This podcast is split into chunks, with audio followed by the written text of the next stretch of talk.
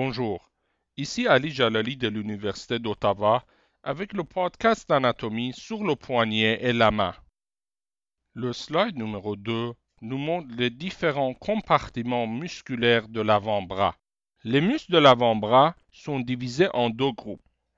Un compartiment antérieur formé des muscles fléchisseurs et pronateurs et un compartiment postérieur formé des muscles extenseurs et supinateurs.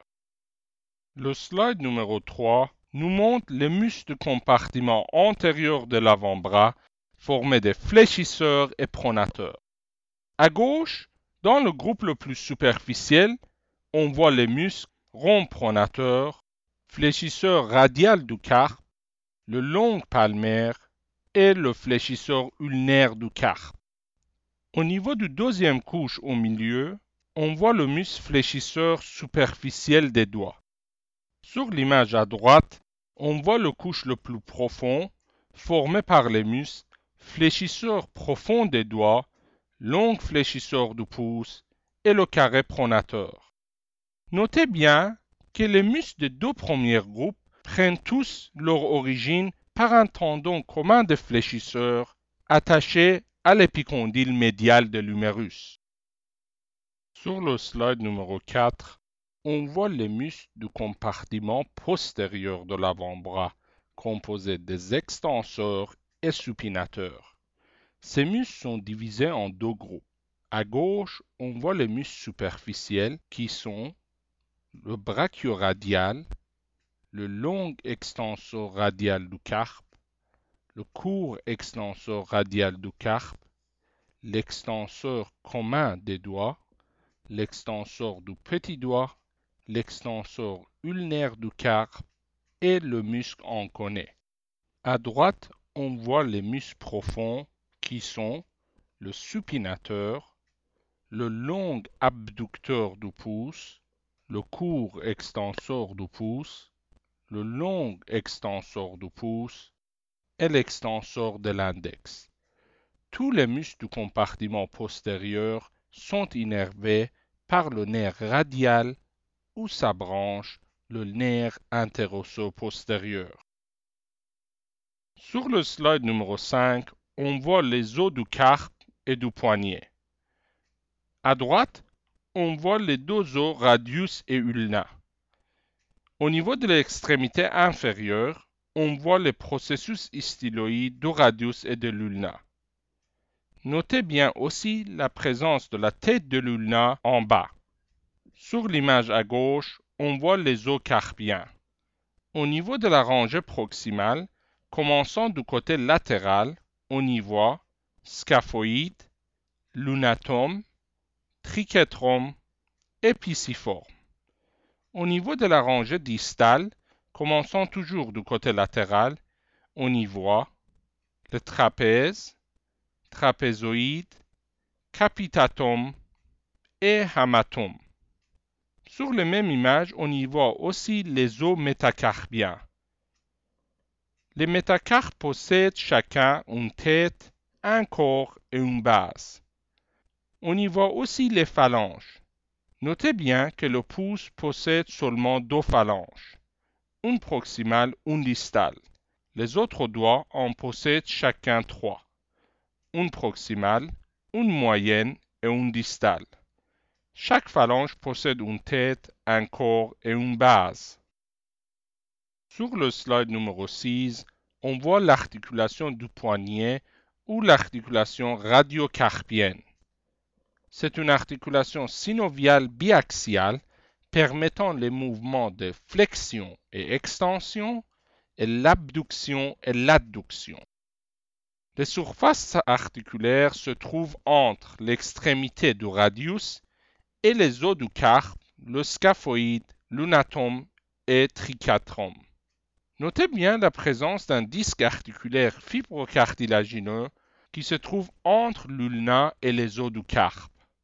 La capsule articulaire de l'articulation du poignet est renforcée par les ligaments radiocarpiens palmaire et dorsal, le ligament collatéral radial et le ligament collatéral ulnaire. Sur le slide numéro 7, on voit les articulations intercarpiennes qui aident avec les mouvements du poignet. Ces articulations sont des articulations synoviales planes. Notez bien la présence d'une articulation médiocarpienne qui se trouve entre les deux rangées proximales et distales des os du carpe. Le slide numéro 8 nous montre le canal carpien situé entre le rétinaculum défléchisseur et les os carpiens. Le rétinaculum défléchisseur est une bande épaisse de tissu fibreux située entre les os scaphoïdes et trapèzes du côté latéral et piriforme et hamatome du côté médial. Comme on le voit sur l'image en bas, le canal carpien contient un nerf, deux gaines synoviales et trois tendons défléchisseurs. On y voit le nerf médian, la gaine commune des fléchisseurs et la gaine du long fléchisseur du pouce, et les tendons des fléchisseurs superficiels profonds des doigts et du long fléchisseur du pouce. Le slide numéro 9 nous montre les gaines synoviales des fléchisseurs. On y voit la gaine du long fléchisseur du pouce, la gaine synoviale commune et les gaines synoviales digitales pour les trois doigts du milieu. Sur le slide numéro 10, on voit la tabatière anatomique située sur le bord latéral du poignet. Son bord latéral est formé par les tendons des muscles long abducteurs et court extenseur du pouce. Sa limite médiale par le tendon du long extenseur du pouce. Son plancher est formé par les os scaphoïdes et trapèzes. Notez bien que la tabatière anatomique contient l'artère radiale. Avec le slide numéro 11, on commence notre étude de la main. Ce slide nous montre les mouvements des doigts. On y voit les mouvements de l'extension, flexion, abduction, adduction et l'opposition du pouce. Le slide numéro 12 nous montre les articulations carpo-métacarpiennes situées entre les os de carpe et les os métacarpiens. L'articulation carpo-métacarpienne du pouce est une articulation synoviale biaxiale dite en selle. Elle permet les mouvements de l'abduction, adduction, flexion, extension, opposition et circumduction. Les articulations carpo-métacarpiennes des autres doigts sont les articulations synoviales planes Le slide numéro 13 nous montre les articulations métacarbophalangiennes. L'articulation métacarbophalangienne du pouce est une articulation synoviale uniaxiale trochlène. Elle permet les mouvements de la flexion et l'extension. Les articulations métacarbophalangiennes des autres quatre doigts sont des articulations synoviales biaxiales ellipsoïdes. Elles permettent des mouvements de la flexion, extension, abduction et adduction. Les capsules fibreuses de ces articulations sont renforcées par les ligaments palmaires, collatéraux et transverses métacarpiens profonds. Le slide numéro 14 nous montre les articulations interphalangiennes qui sont de type synovial uniaxial trochlène. Elles permettent les mouvements de la flexion et l'extension. Avec le slide numéro 15, on commence notre étude de la paume de la main. On divise la paume de la main en trois compartiments. Compartiment latéral ou ténarien, compartiment médial ou hypoténarien et un compartiment central. Le slide numéro 15 nous montre le compartiment central. Superficiellement, on voit l'aponevrose palmaire, qui est le fascia profond de la partie moyenne de la paume de la main. C'est l'aponevrose palmaire qui divise la paume en trois compartiments. Sur le slide numéro 16 à gauche, on voit le compartiment ténarien formé de l'éminence ténare. Les trois muscles de l'éminence ténare sont le court abducteur du pouce, le court fléchisseur du pouce et l'opposant du pouce. Sur le même slide à droite, on voit l'éminence hypoténare qui se trouve dans le compartiment hypoténarien.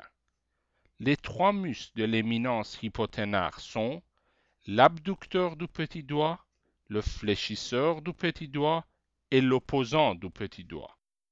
Comme on le voit sur l'image en bas à droite, les muscles de l'éminence ténare sont innervés par le nerf médian. Le slide numéro 17 nous montre le compartiment central de la paume de la main. On y voit le muscle adducteur du pouce et les quatre muscles lombricaux.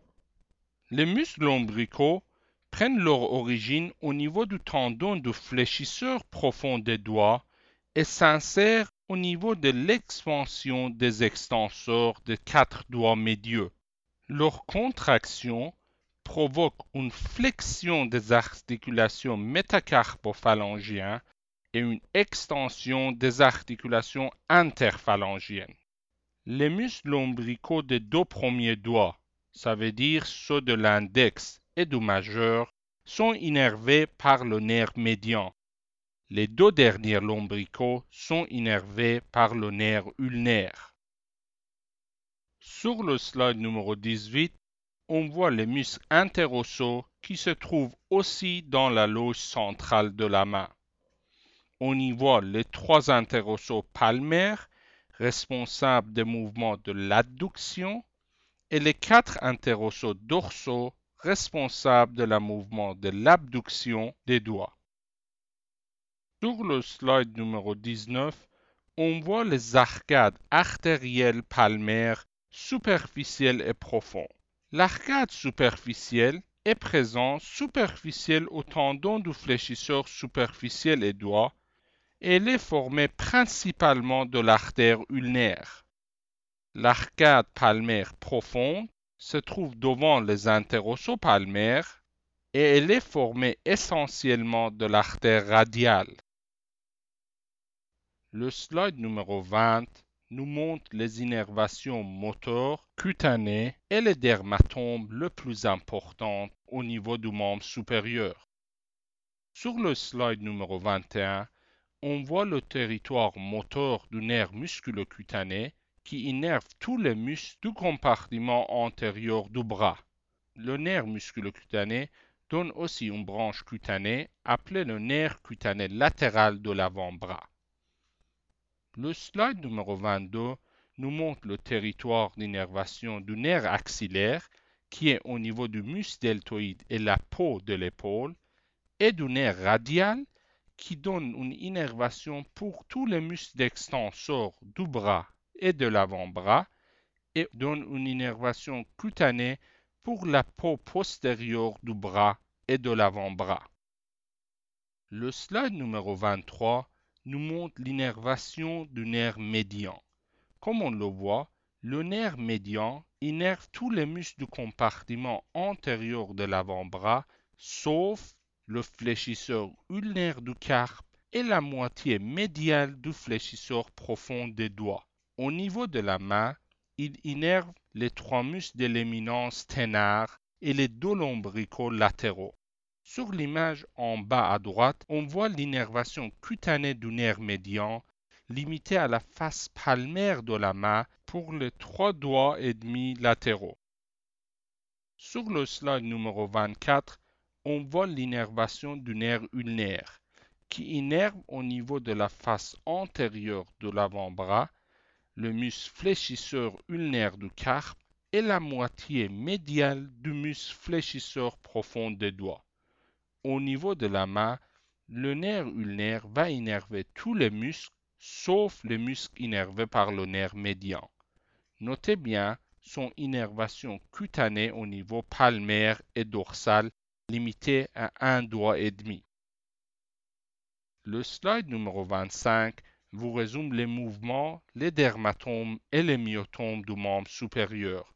Notez bien que la flexion du coude est dépendant du segment C5 et C6 de la moelle rachidien et l'extension du coude des segments C7 et C8 de la moelle spinale. Le slide numéro 26 nous montre l'anatomie de surface du membre supérieur. Notez bien la présence de deux veines superficielles, la veine céphalique et la veine basilique. Ceci termine notre podcast sur l'avant-bras et la main.